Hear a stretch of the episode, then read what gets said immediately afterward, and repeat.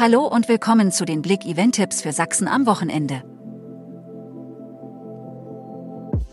Gornauer Hochzeitsmesse soll viele Anregungen liefern.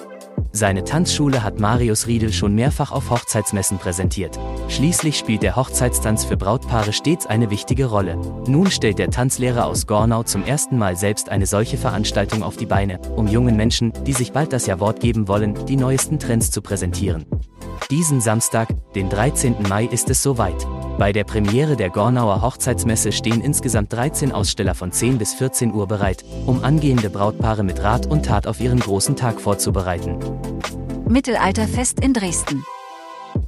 Seit 2012 organisieren die Studentenclubs Traumtänzer e.V. und Kellerclub GEG 18 e.V. ihr alljährliches Mittelalterfest. Im Rahmen der diesjährigen Dresdner Studententage soll das Mittelalterfest vom 12. bis 14. Mai auf der Wiese hinter dem Studentenwerk Dresden stattfinden. Der Markt ist, soweit es bei einer Außenveranstaltung möglich ist, barrierefrei. Flor Jansen live in Leipzig. Flor Jansen freut sich sehr, ihr fantastisches Soloalbum live präsentieren zu können. Am 13. Mai ist sie um 20 Uhr im Haus Auensee zu sehen. Eurovision Song Contest aus Liverpool. Am Samstag überträgt die ARD im Abendprogramm live den Eurovision Song Contest aus Liverpool, England.